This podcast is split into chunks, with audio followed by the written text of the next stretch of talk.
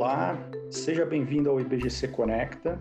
Eu sou Gustavo Moraes Stolari, coordenador da Comissão Jurídica do IBGC e sócio do Veirano Advogado. No nosso bate-papo de hoje, nós abordaremos os cuidados que os administradores devem observar na tomada de decisões nesse atual cenário de pandemia.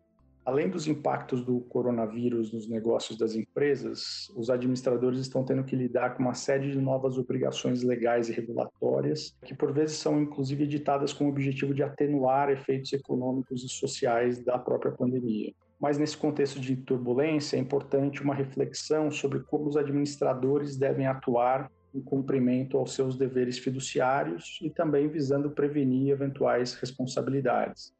Então, para discutir esse tema, hoje nós temos conosco o Richard Blanchet, é sócio no Loeser Blanchet e Haddad Advogados, e também ex-conselheiro do IBGC, ex-executivo, que, portanto, tem uma, uma visão bastante ampla para debater esse assunto aqui com a gente. Richard, seja muito bem-vindo. É um prazer ter você aqui para falar sobre esses assuntos conosco hoje.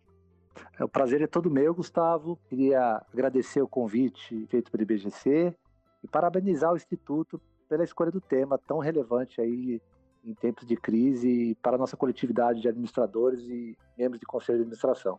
Richard, no Brasil, a lei estabelece critérios para a conduta dos administradores e para definir a sua responsabilidade. Nesse contexto atual, que recomendações você faria aos administradores para lidar com os desafios impostos pela pandemia?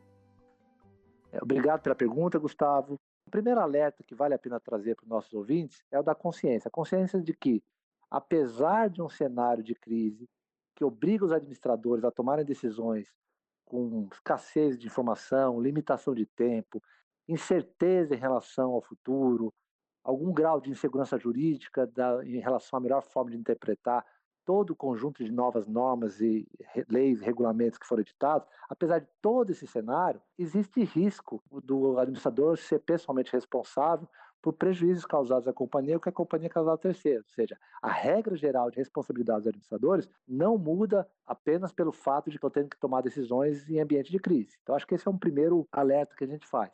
É claro que o julgador, diante de um cenário em que vai analisar a eventual responsabilidade do administrador, é evidente que o julgador sempre leva em consideração as circunstâncias. Mas, dito isso, ele vai analisar, no final das contas, qual foi a conduta adotada pelo administrador. Por que, que eu digo isso, Gustavo?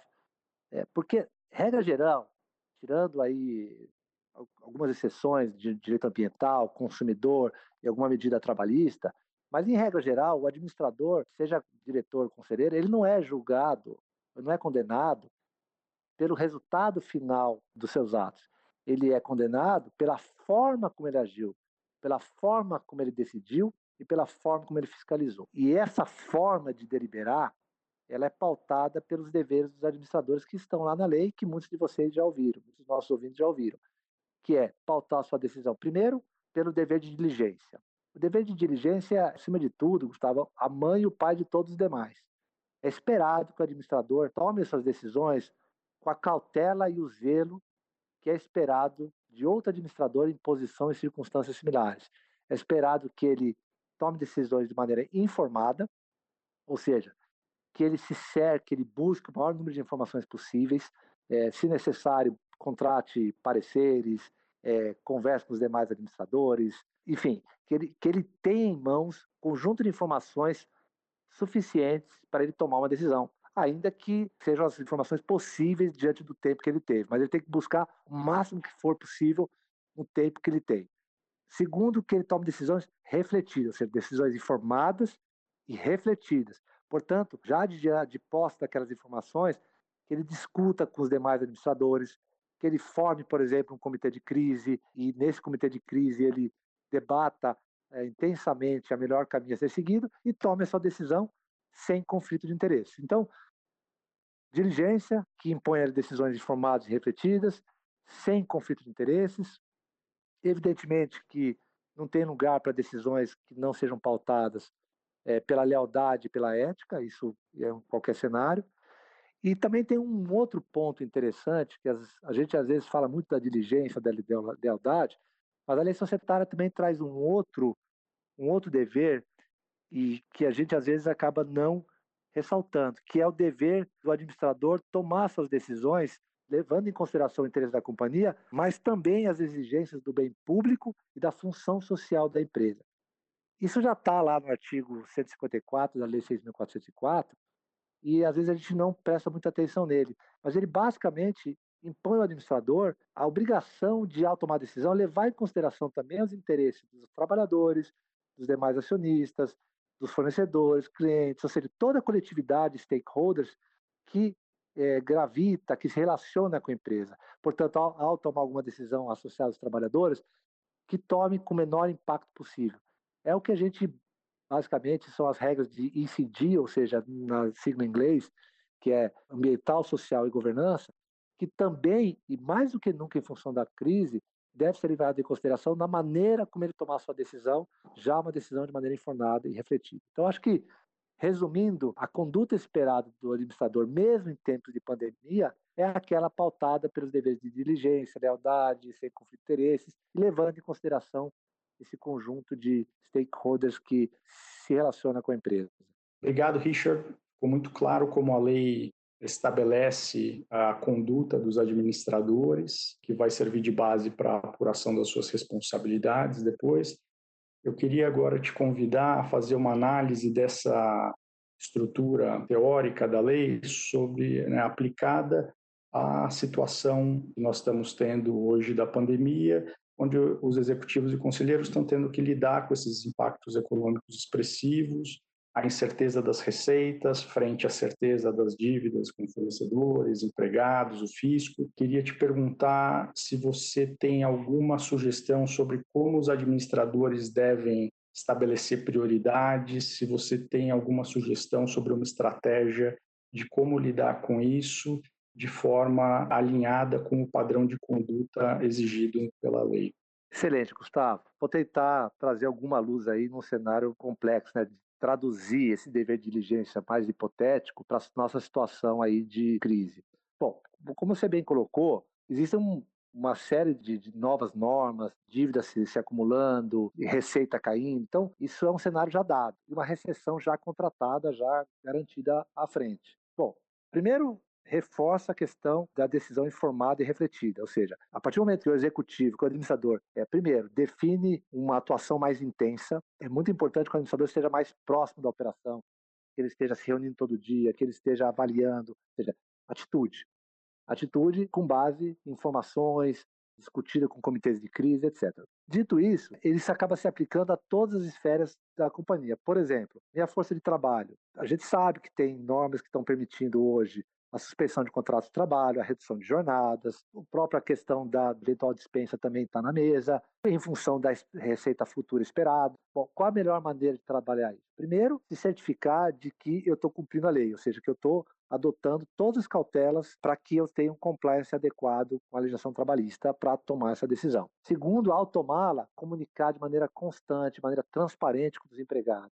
E se tiver que ter uma decisão, que ela seja fundamentada, que todo mundo compre a ideia. Então, a, um só tempo você está sendo atuante, diligente e respeitando a sua coletividade de empregados. A mesma coisa vale, por exemplo, nas questões contratuais. Todo mundo sabe que todas as empresas estão passando por renegociações contratuais. Então, levantar as informações a respeito dos contratos, abrir negociações de boa fé com os fornecedores, clientes, etc., conduzir e tentar reduzir a sua saída de caixa. Terceiro, tributário.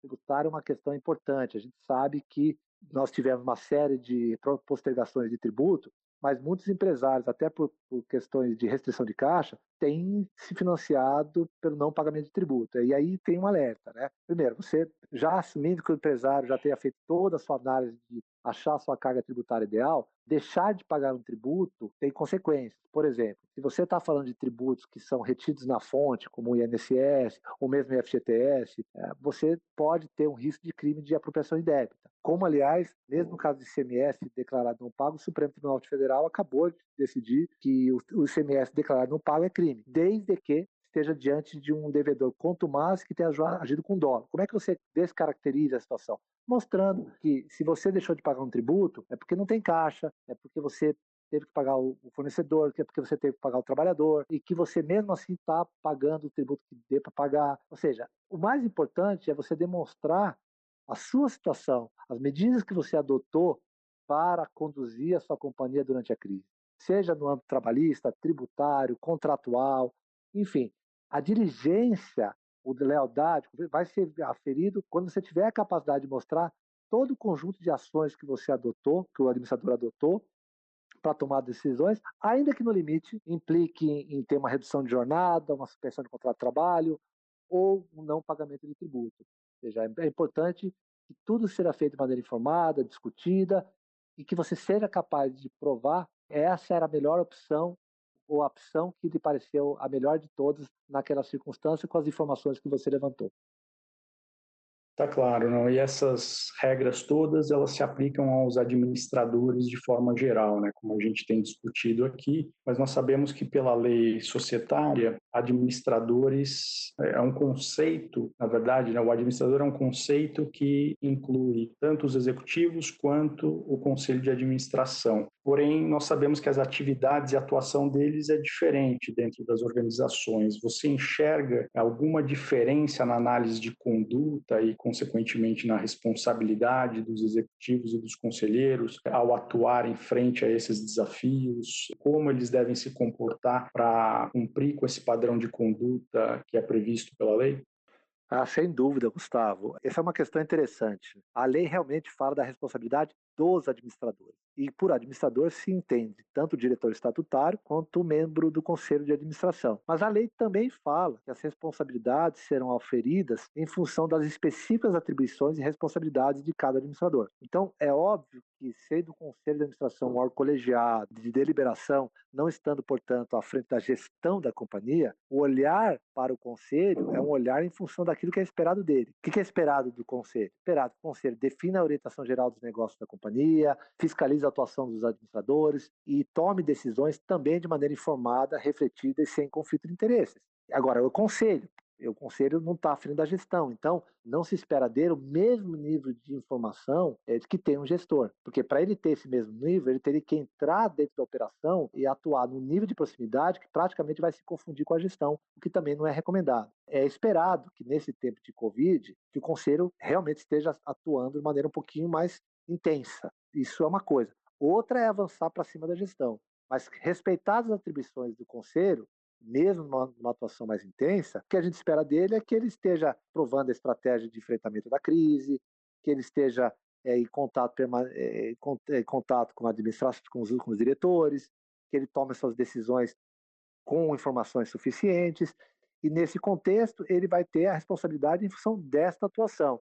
Mas ele não vai ser cobrado por alguma falha, alguma falha de compliance, alguma coisa que aconteceu tendo ele feito o dever de, de adoção das cautelas esperadas do Conselho. Já para o diretor, se espera que ele tenha um nível de proximidade com a operação e com as decisões que ele toma maior. Então, no fundo, os deveres e responsabilidades são os mesmos, todos têm que atuar com diligência, lealdade, sem conflito de interesses, no melhor interesse da companhia, mas do gestor eu espero uma atuação mais intensa, com mais informação, com mais capacidade de tocar o dia a dia. E do conselho espero a vigilância, a orientação, a, o acompanhamento e as decisões pautadas em informações suficientes. Então, sim, tem diferença, os deveres e responsabilidades são os mesmos, mas há uma certa diferenciação. Tanto é que, se, a gente só para citar um exemplo, no caso aí famoso de Brumadinho, nenhum conselheiro foi denunciado, ao passo que vários diretores o foram. Provavelmente porque no julgamento se levou em consideração é, uma atuação do conselho daquilo que lhe cabia, é, frente àquilo que esperava uma atuação mais intensa do diretor. Então acho que tem diferença sim, ainda que os deveres e responsabilidades sejam os mesmos teoricamente.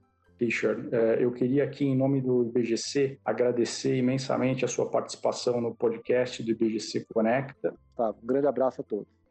Obrigado novamente, Richard. Em pleno acordo, acho que a ideia aqui é trazermos para os administradores uma compreensão um pouco melhor de quais são as condutas esperadas uh, para que eles uh, não se sujeitem a eventual responsabilidade e conheçam exatamente quais são seus deveres legais e fiduciários. Para isso, além desse desses eventos, o IBGC tem publicações, tem cursos que tratam sobre a responsabilidade dos administradores que procuram conscientizar então executivos e conselheiros de todos os diversos tipos de organização. O IBGC Conecta de hoje fica por aqui. Caso você queira conhecer mais sobre governança corporativa, sugiro que você visite o site do IBGC e acompanhe o IBGC nas redes sociais para ficar por dentro da sua programação. Dúvidas e sugestões podem ser enviadas para o e-mail comunicação@ibgc.org.br. O comunicação é sem cedilha e sem acento e até o próximo IBGC Conecta.